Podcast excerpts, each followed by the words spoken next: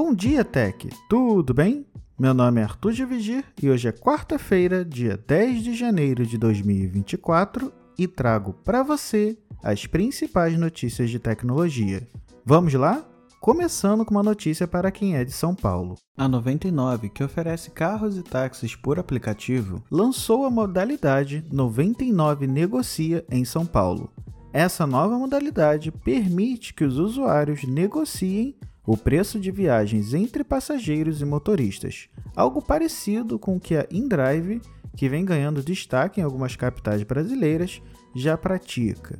Essa opção pode ser útil para quem busca economizar tempo ou quem deseja uma maior agilidade, independente de gastar mais. Para usar o 99 Negocia, os usuários podem propor um valor menor se não estiver com pressa ou oferecer mais dinheiro caso queira um carro sem demora. O aplicativo sugere uma tarifa e utiliza o preço atual do 99 Pop como referência. Os motoristas recebem a proposta do passageiro e podem aceitar, recusar ou fazer uma contraproposta, a partir de valores sugeridos pelo aplicativo. Caso não haja acordo, o passageiro pode pedir outro veículo. As corridas pelo 99 Negocia não podem ter mudanças de rotas, paradas ou desvios no trajeto já que o valor foi negociado entre as partes. Essa categoria já está disponível em mais de 1.800 municípios e começou a ser liberada em junho de 2023 em 196 cidades. Agora falando um pouco sobre a Microsoft, segundo alguns códigos encontrados em versões experimentais do Windows, a empresa está trabalhando para integrar a inteligência artificial Copilot também no explorador de arquivos do sistema operacional.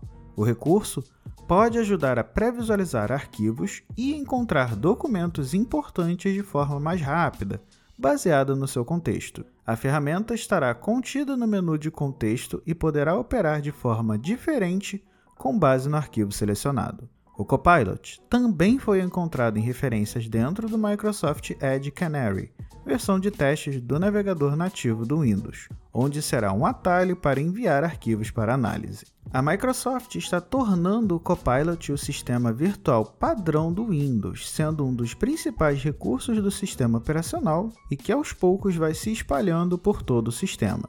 E é bom lembrar que nem todos os recursos que são encontrados nas versões betas dos sistemas costumam ver a luz do dia, então só nos resta esperar para ver se essa funcionalidade de fato será implementada ou não. Agora falando um pouco sobre a Amazon, a empresa anunciou que o Prime Video e seus dispositivos terão suporte à transmissão de vídeo pelo Matter, um padrão aberto para itens de casa inteligente disponível no mercado desde 2022. Este protocolo pode funcionar como uma grande alternativa ao Chromecast e ao AirPlay da Apple. A empresa é a primeira a aderir a este protocolo, que será disponibilizado primeiro para o Echo Show 15, uma tela inteligente de 15 polegadas que também funciona como uma Fire TV. O Matter é um padrão aberto que não exige hardware específico, permitindo que desenvolvedores de aplicativos e fabricantes de dispositivos ativem a funcionalidade. Apesar de muito promissora, a novidade deve enfrentar desafios, uma vez que o Chromecast e o AirPlay são nomes bem consolidados no mercado. Esse padrão vem se tornando comum para itens de casa inteligente, que existe para que dispositivos desse tipo funcionem com tecnologias diferentes, independente do desenvolvedor ou fabricante. A ideia é que, por exemplo, uma lâmpada inteligente funcione tanto no sistema de casa inteligente da Apple, da Amazon e do Google.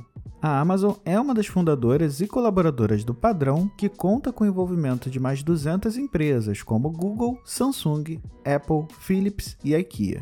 Agora falando do Google, a gigante de Mountain View apresentou durante a maior feira de tecnologia do mundo, a CES 2024, diversas inovações para o seu sistema operacional Android, com foco na facilitação da conexão entre dispositivos. As atualizações abrangem não apenas smartphones, mas também notebooks, acessórios Bluetooth, TVs, casas inteligentes e carros. Destaques incluem a fusão do Nearby Share e Quick Share para transferências de arquivos, a expansão do Fast Pair para TVs com Google TV a possibilidade de transmitir o TikTok para dispositivos com Chromecast, a implementação do padrão Matter, que eu comentei agora há pouco, em mais dispositivos para melhorar a conectividade em casas inteligentes, e com isso será possível controlar, por exemplo, lâmpadas inteligentes compatíveis com esse novo padrão através do Google TV, Android TV e outros smart devices. E além disso, foi anunciado também a integração do Android Auto com carros elétricos para compartilhamento de informações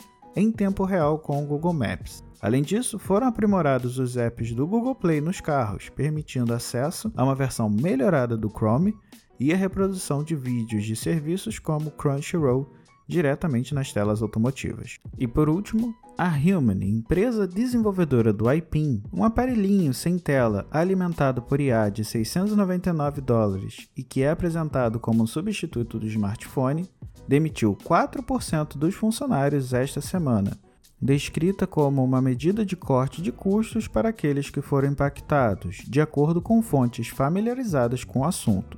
Os funcionários foram informados recentemente pela liderança que os orçamentos seriam reduzidos este ano, disse uma das pessoas que pediu anonimato para falar sem permissão da empresa. Os cortes, que totalizaram 10 pessoas, ocorrem antes da startup de 5 anos lançar este dispositivo. Depois de muita hype e segredo, a Hillman revelou o iPin para o mundo em novembro e começou a aceitar pré-encomendas com entregas planejadas para começarem em março. A empresa arrecadou mais de 200 milhões de dólares de alguns grandes nomes do Vale do Silício, incluindo o CEO da OpenAI, Sam Altman.